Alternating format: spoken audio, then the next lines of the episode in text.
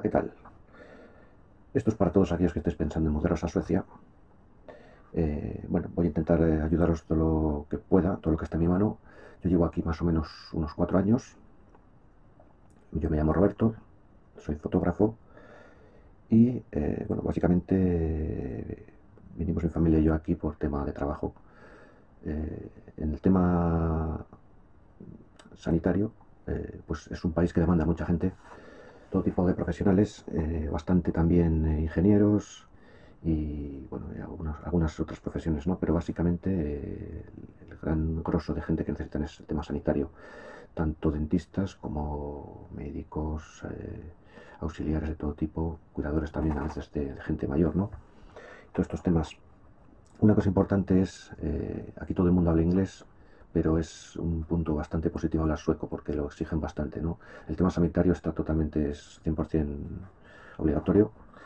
Eh, muchas de las empresas que contratan aquí a gente, le están ya con contrato a Suecia, eh, lo que hacen es formar a, en este caso, a los sanitarios, eh, médicos, dentistas, de todo tipo y condición, y llegar ya con un nivel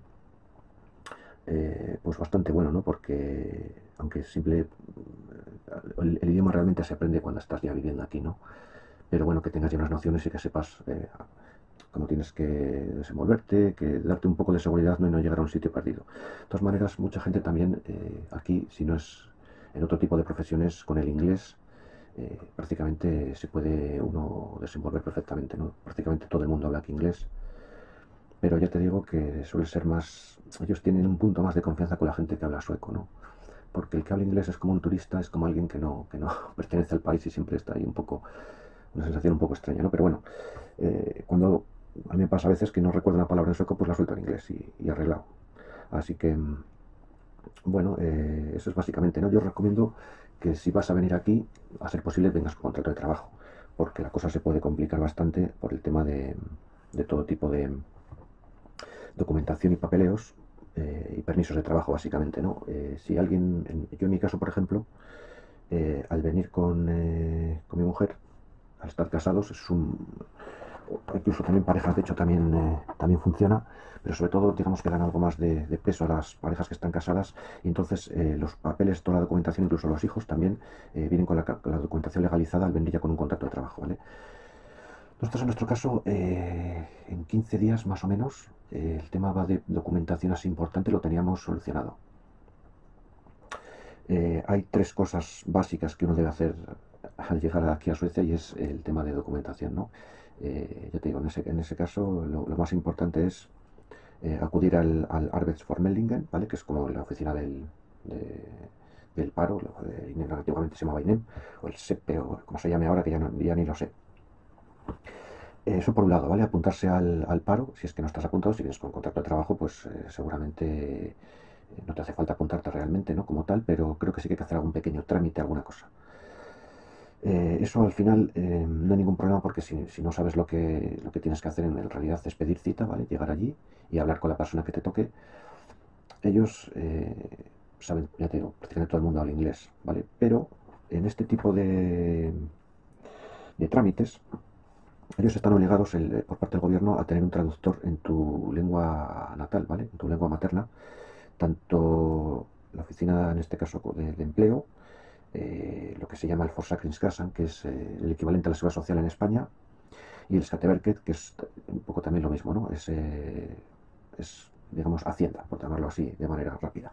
esas, tres, esas tres cosas, esos tres organismos oficiales, es conveniente visitarles cuanto antes, ¿vale? Y eh, bueno, pues realizar los trámites pertinentes que, hagan falta en su caso. Básicamente, la reforma Lingen es por llevar algún tipo de documentación de títulos y demás cosas, pues si, bueno, no, no, no, lo hacen mucho caso, pero bueno, no está de más que tengan algún tipo de, titulación. No hace falta que la traduzcas a, o que la traduzcas eh, porque ellos en, realidad lo, suelen hacer y es gratis, ¿vale? No haría falta. Pero nosotros, por ejemplo, lo trajimos en, en inglés, ¿vale? Que es el idioma, digamos, un poco más universal y te vale para un poco para todo. Cosa que casan, pues eh, el tema del seguro social, ¿vale? Para, si tienes que acudir al médico, cualquier cosa de estas. Eh, y el Skatteverket, que es Hacienda, pues por temas de, pues eh, básicamente por la dirección de dónde vas a vivir y todas estas cosas. ya te digo, cualquier cosa, como son muchos trámites y a veces que hay cosas que, cambian, ¿vale? De cuando yo vine ahora seguramente ya cambia alguna cosa, aunque básicamente más o menos, más o menos suele ser todo muy parecido a España en ese sentido, pero tiene sus pequeñas particularidades. Lo más importante es tener un traductor, ¿vale? Exigirles un traductor porque están obligados y no es, totalmente gratis, no se cobra absolutamente nada. Y eh, que te expliquen en tu idioma todos los pormenores, porque muchas veces todas estas cosas pues se complican bastante. Para hacer un papeleo absurdo, pues se complica bastante. Con el tiempo, cuando uno ya lleva más tiempo aquí, existe una cosa que se llama el, el, Bank ID, o el Bank ID, o como lo queréis llamar, que digamos que es, eh, es como ellos aquí al, DNI, a la documentación, el equivalente al DNI sería la legitimación que llaman ellos, ¿no? Pues esto sería una especie de, de, legitimación digital, ¿vale? Que tú lo tienes en el móvil, ¿vale? Para hacer cualquier tipo de trámite bancario, Bank ID, ¿vale? De ahí viene el nombre, y luego, además también vale para para muchas otras cosas como puede ser, pues, eh, casi casi, bueno, ya la verdad que prácticamente casi todas las empresas y, cosas así un poco importantes están asociadas con el banqui de este.